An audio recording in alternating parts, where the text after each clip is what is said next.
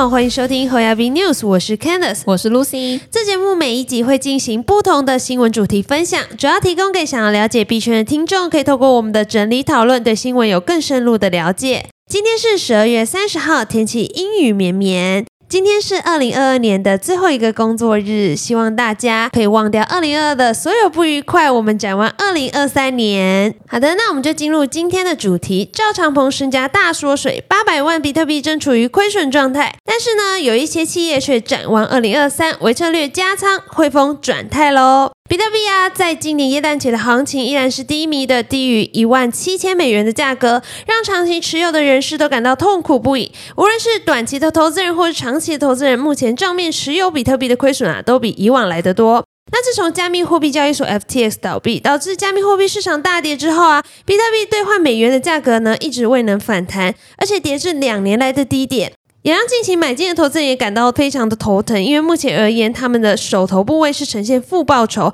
然而，更深的痛苦是，无论是投资的新手或是投资老手，现在他们账面的未实现亏损能持续的在扩大当中。我们来看这则报道。根据 The Block 的数据显示，加密货币交易所的每日现货交易量两年来首次跌破了一百亿美元，而现货交易量在十二月二十五号的时候更是下降到了九十二亿美元，然后在十二月二十七号更进一步的下降至八十五亿美元。据悉，上一次每日现货交易量低于一百亿美元的时候是在二零二零年的十二月十七号，当时比特币的价格在前一天首次的飙破了两万美元，而比特币现在的交易价格低于一万七千美元。与此同时啊，NFT 交易量也在同步的下滑。数据显示说，自今年四月以来，NFT 的销售额每个月都在下降。诶，是啊，二零二二年啊，是币圈真的是多灾多难的一年啊，经历了熊市洗礼，还有破产事件连环爆。在这短短一年中，整体加密货币的市值呢，已经蒸发了两兆美元。与此同时呢，富比士还有预估啦，今年三月以来，十七位币圈的富豪身价大缩水，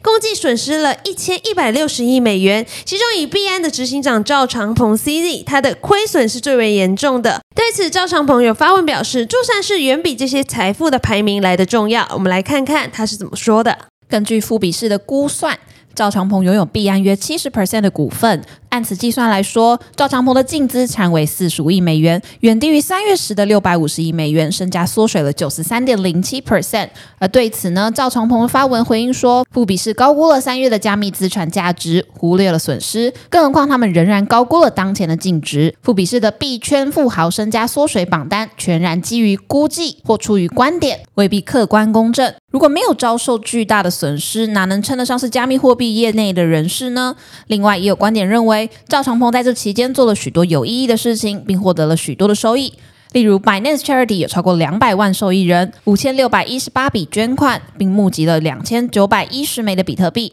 而比特币市场最近这么低迷，身为比特币头号的爱好者之一，软体公司维策略啊，它的账面亏损就高达了十八亿美元。该公司目前是持有十二万九千两百一十八枚比特币，平均购买成本为三万七百美元。而二十八日晚间传来维策略至二零二零购买比特币后首次出售的消息，但是维策略公司本次的卖出行为啊，并没有对比特币失去信心啊，而且它通过了兑现资产亏损，以达到税收减免的目的，并且根据维策略公司公告的交易资讯，本轮的操作之后呢，维策略的比特币持仓量还是有所上升。的，我们来看这则新闻。据美国证券交易委员会 SEC 的公开文件显示，维策略于二零二二年的十一月一日至二零二二年的十二月二十一日期间，通过其全资子公司 Macro Strategy LLC，以约四千两百八十万美元现金收购了约两千三百九十五枚比特币，之后又于十二月二十二日出售了约七百零四枚比特币，获得约一千一百八十万美元的现金收益。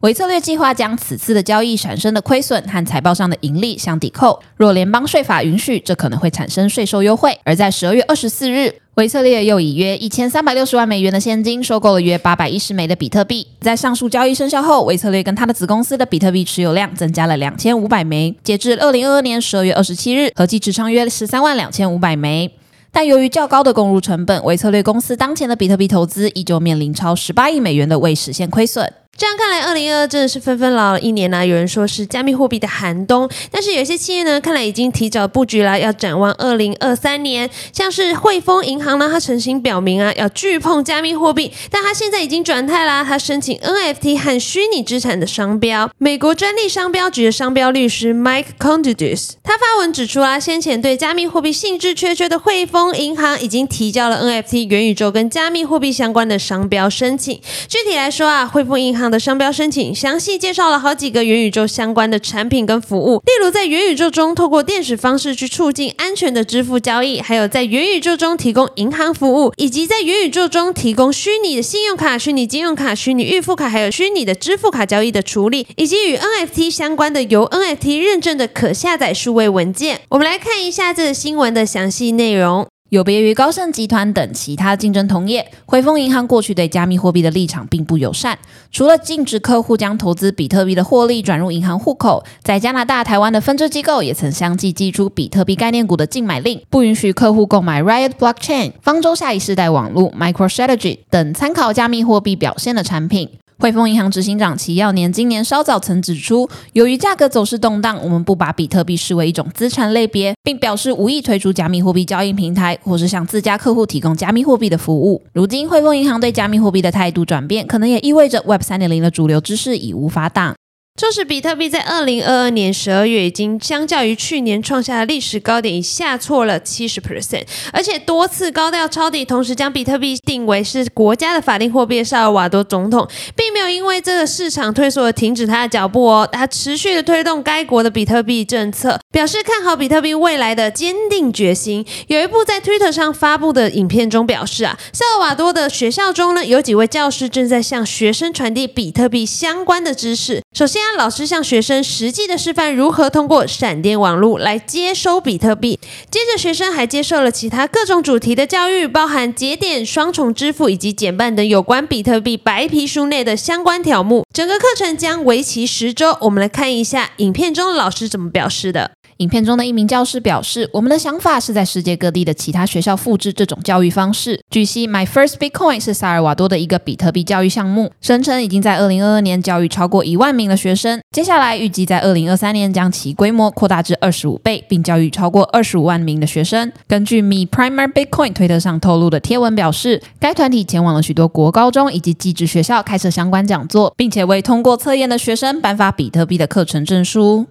本集的新闻分享就到这边结束了。如果听众有任何国内外新闻或消息，希望我们帮忙阅读，可以在下方留言告诉我们。感谢你收听今天的会亚宾 News，我是 Candice，我是 Lucy，我们下周空中再见，拜拜拜拜